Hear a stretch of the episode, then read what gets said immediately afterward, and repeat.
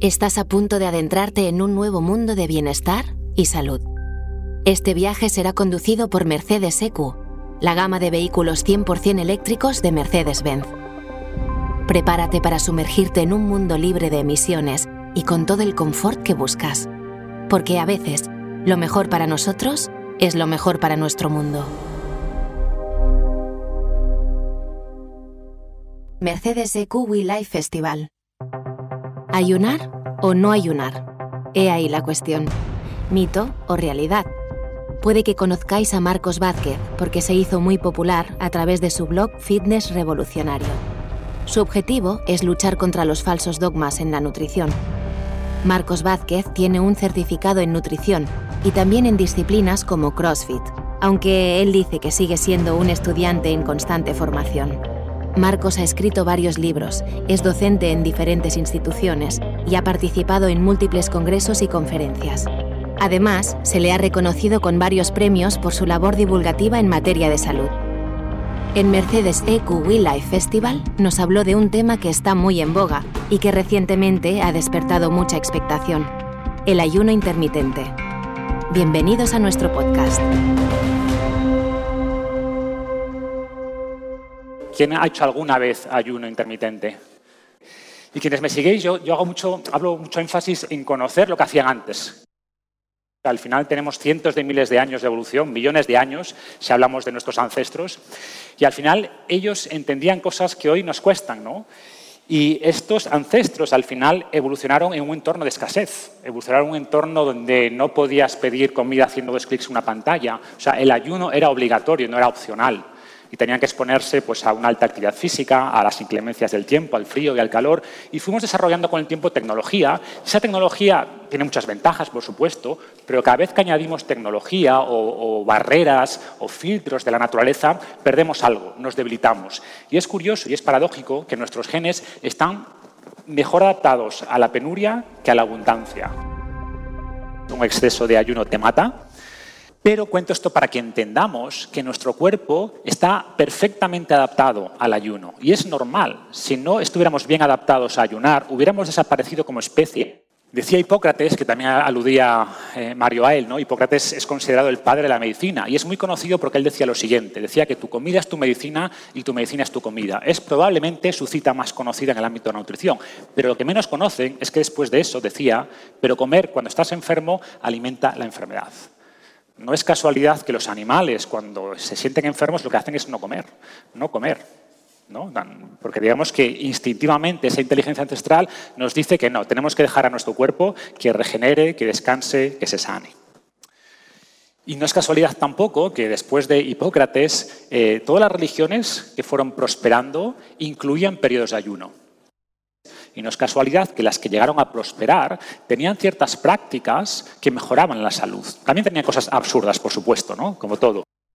Si nos remontamos incluso más antes o antes de muchas religiones, hace más de 2000 años ya se sabía que el ayuno era una de las formas de prevenir trastornos, por ejemplo, como la epilepsia, que tampoco sabían muy bien que era la epilepsia. De hecho, el ayuno era una de las terapias que utilizaban para muchos elementos, para curar muchos trastornos o al menos para mitigarlos. No funciona en todos los casos, pero cuando no tienes nada, cuando lo único que tienes son unas plantitas, el ayuno es una herramienta poderosa.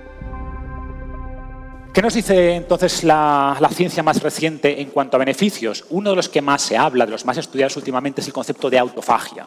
¿Qué significa autofagia? Comerse a uno mismo. No, no suena muy bien así dicho, pero se refiere a que nuestras células, todas nuestras células, tienen esta capacidad de en momentos de escasez, en momentos de estrés, de activar procesos de regeneración. Y es un mecanismo muy bien conservado evolutivamente. ¿A qué se refiere? A que lo vemos en las células más primitivas que surgieron hace miles de millones de años. Al final las células tienen dos decisiones principales, ¿no?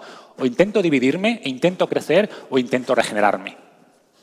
Entonces, cuando les damos un exceso o un flujo constante de alimento, de energía, ¿qué intentan hacer? Dividirse. ¿no? ¿Y qué ocurre? Pues bueno, más obesidad, evidentemente, más riesgo de cáncer o de problemas producidos por eso, por un exceso energético, por un exceso de crecimiento, un exceso de división. Es un proceso de limpieza, de reciclaje celular.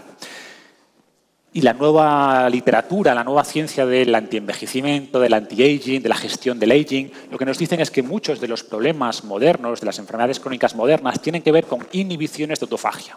Pues está viendo cómo activar la autofagia, por ejemplo, en modelos animales, hace que esos animales vivan más, tengan menos cánceres, etcétera, etcétera. En humanos es mucho más difícil medir la autofagia, porque además habría que matarnos después para hacer una biopsia, una biopsia y no es lo más... Hay pocos voluntarios para esos tipos de estudios, pero bueno, modelos animales nos indican que esto funciona así y las primeras formas o, indicadores proxies que, utilizamos en humanos también indican que hay unos beneficios importantes de la activación de la autofagia e insisto, el ayuno es una de las mejores formas de activarla, no la única, el ejercicio también. Entonces, si haces ejercicio en ayunas, pues más poder todavía. Si hago ocho comidas al día, pero al final del día como menos de lo que mi cuerpo necesita, ¿voy a obtener beneficios también? La respuesta es sí.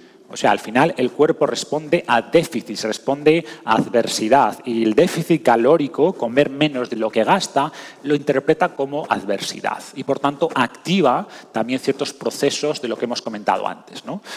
¿Qué ocurre? Bueno, primero que tú no puedes estar en déficit calórico toda la vida. Bueno, puedes, pero no es una vida muy agradable. Entonces, ¿el objetivo qué es? Lograr todos los beneficios que hemos explicado sin privarnos, sin estar siempre en déficit calórico, manteniendo una buena masa muscular, disfrutando la vida, teniendo un buen apetito sexual, etcétera, etcétera. ¿no? Entonces, son los beneficios del ayuno, pero insisto, hay un solape claro entre la restricción calórica y el ayuno intermitente. Lo que buscamos con el ayuno intermitente es tener espacios de ayuno, y ahora veremos cómo se puede incluir, pero sin tener un déficit calórico constante. A veces es más fácil decir, no voy a comer nada, ¿vale? Y cuando empiece a comer, voy a comer hasta que me sacie. Y en vez de las seis comidas que nos han vendido, que es uno de esos mitos contra los que intento eh, luchar, eh, lo que nos dice la evidencia es que no hay ningún beneficio de hacer seis comidas. Por ejemplo, antes se creía que hacer seis comidas aumentaba el metabolismo. Falso. Es cierto que comer eleva el metabolismo, eleva la termogénesis, porque esos alimentos hay que digerirlos, gastamos más energía, pero al final la energía es proporcional al alimento. Te da igual si lo comes todo de una tanda o en seis. ¿vale? Por tanto, no hay ningún beneficio real en hacer cinco o seis comidas al día.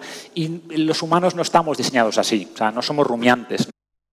Otro beneficio que muchos encuentran en el ayuno intermitente es la liberación mental. O sea, después de habernos taladrado esta idea de que hay que hacer cinco o seis comidas al día, hay mucha gente que vive con los tuppers, ¿no? que se va a la oficina, pues la, chocolatina o la barrita energética para media mañana, el tupper para la comida, el de media tarde, y qué va a pasar si no hay comida allá donde voy.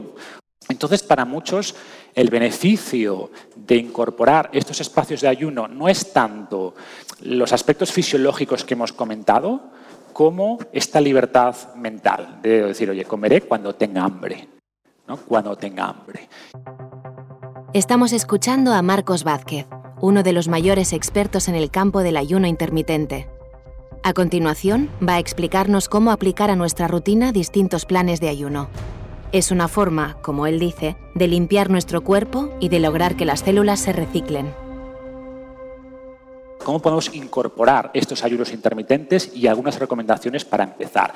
Hay un montón de protocolos. Algunos protocolos son diarios, ¿no? en el sentido de que los puedes hacer todos los días o con bastante frecuencia.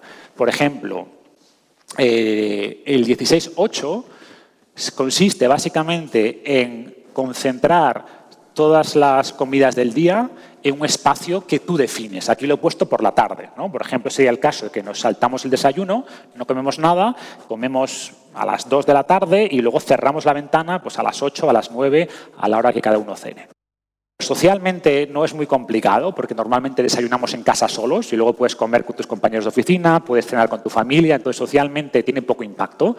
Después veremos, por ejemplo, que podrías empezar haciendo un 12-12 ¿De acuerdo? De hecho, hay estudios, por ejemplo, en mujeres eh, supervivientes de cáncer y se vio que aquellas que hacían 13 horas de ayuno nocturno tenían después menos tasas de reincidencia del cáncer que las mujeres que no dejaban esos espacios de 13 horas.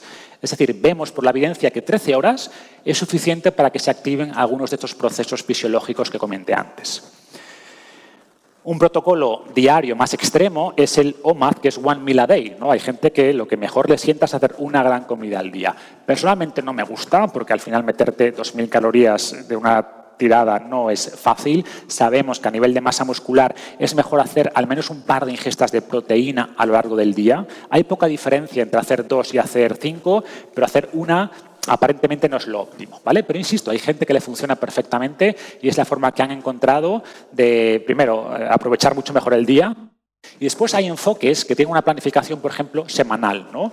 El 5-2 es bastante conocido y consiste en seleccionar dos días a la semana, que puede ser martes, sábado o puede ser... La, idea es que no sean días, eh, o sea, que sean continuos, ¿vale? Que no sean seguidos. Seleccionas dos días, el resto de días comes normal y dos días a la semana haces una única comida, ¿vale? De 500, 700, 800 calorías, lo que cada uno eh, quiera. Entonces estás dejando esos días más o menos 24 horas, ¿vale? Porque solo haces una comida. 24 horas, 16 horas. Si haces cena, por ejemplo, sería desde la cena hasta el desayuno del día siguiente. ¿Qué logras de esta manera? Pues que a lo largo de la semana seguramente tengas un déficit calórico, por tanto vas a perder grasa y no es un gran esfuerzo. De vez en cuando hacer solo una comida. O quizás hacer dos pequeñas comidas. También podría implementarse así, pero lo lógico sería hacer una sola comida. Un protocolo similar es el Alternate Date Fasting, que como indica su nombre es alternar. Días donde comes normal, días donde haces una sola comida. Comes normal, una sola comida, etc.